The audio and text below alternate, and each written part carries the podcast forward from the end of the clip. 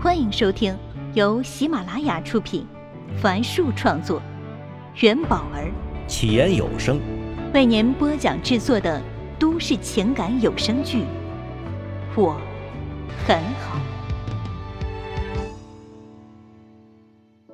请听第一百一十集。走出主任办公室的谢畅，看着办公大厅里的同事们都忙碌着，不由愣了愣。成为江城电视台的正式员工，一直是谢畅的梦想。他生来就不是一个自信的人，不是正式员工加深了他的不自信感。多少次了，他曾幻想自己成为正式员工。可以抬起头，挺起胸来走路，不再避讳别人的眼神儿。就算看到别人盯着他小声议论，也不会产生他们会不会在说他的想法。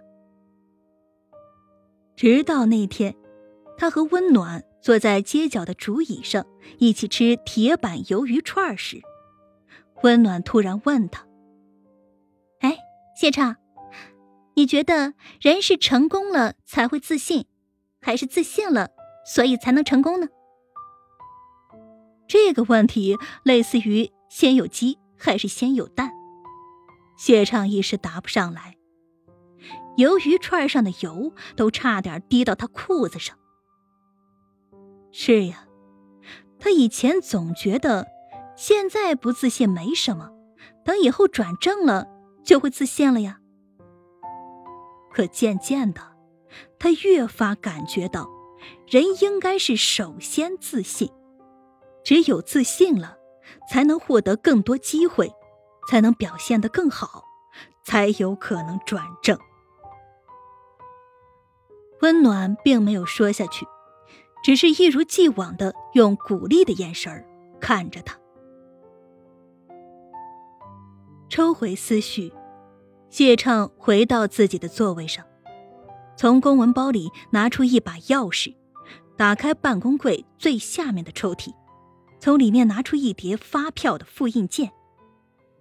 这些都是他曾经为李峰报销发票时留下的复印件。在台长办公室里，马卫国和他进行了一次谈话。当时他坐在台长的对面。阳光透过窗户照在他身上，暖暖的。两人谈完发票的事情后，马卫国沉思了一会儿，突然语重心长的说：“小谢啊，你觉得一个员工应该用什么样的方式去争取转正或者晋升呢？”谢畅一时不知该如何作答。在他受到的并不算多的家庭教育里，母亲一直告诉他：“这个社会是靠人际关系的，以后工作了要多奉承，这样领导才会照顾到你。”但是这几年的经验告诉他，这是不对的。其实母亲是一个善良的人，但可能正是因为太善良，吃了不少亏。所以才会这么教育他。马卫国见他沉默，便说：“一个人，无论是男人还是女人，无论在什么样的年纪，最重要的是自信的挺起腰杆，站在这个世界上，这样他才能受到别人的尊敬嘛，才能把心思花在学习上和工作上。”而不是把希望寄存于潜规则中，他自己活得不自在不说，还把命运交给了别人吗？随后，马卫国甚至举了顾城的例子，说像顾城这样的人才，即便离开了电视台，也能在其他地方做得有模有样。他最后总结道：“自己的能力。”才是真正的金饭碗嘛？听了这话，谢畅感到惭愧呀。母亲是爱他的，所以把自己的人生经验告诉他，但他受过高等教育，又直接和这个世界接触着，理应比自己的母亲有着更加务实而正确的思想。谢畅站起身，把发票复印件塞入一个写着“举报材料”的信封中。他望向窗外，太阳依旧盘桓在那里。只是这一次，他有了迈出第一步的勇气。啊，原来这就是生活的真相啊！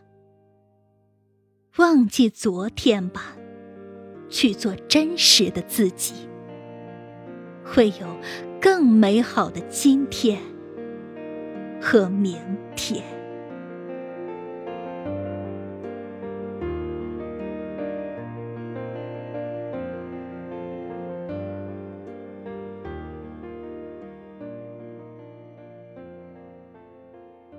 下午三点，顾城拎着一个购物篮在超市里溜达。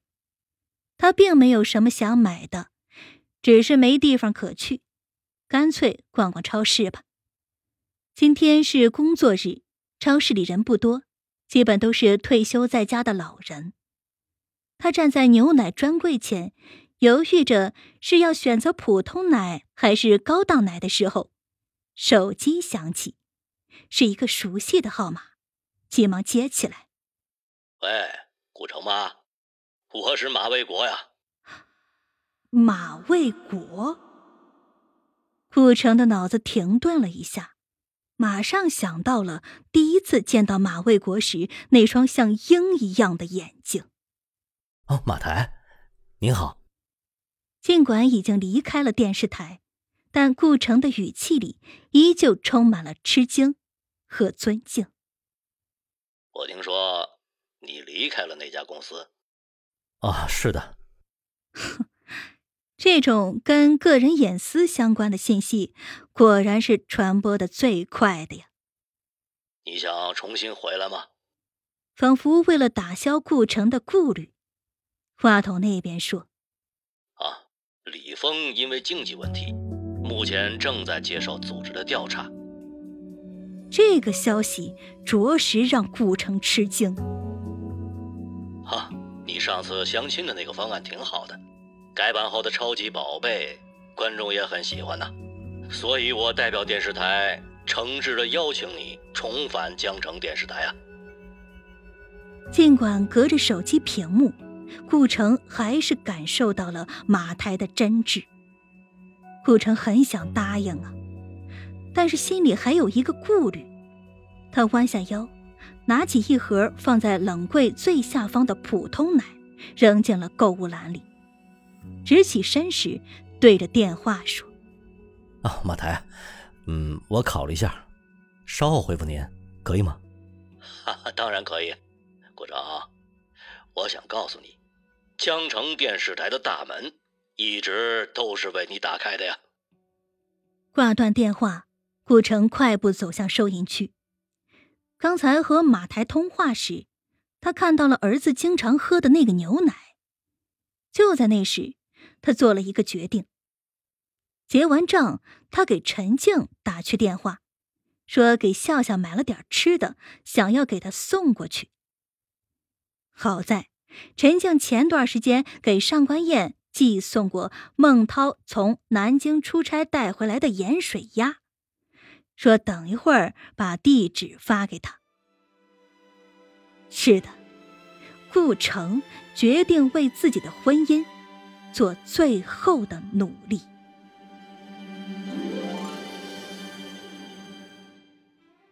那天晚上，他发完酒疯，就直挺挺的躺在了十字路口旁的绿化草地上。幸亏路过的行人叫醒了他。在狼狈不堪的回到家后，他倒头就睡，直到第二天才发现手机里有和上官燕的通话记录。可任凭他怎么回忆都想不起来自己在电话里都跟上官燕说了些什么。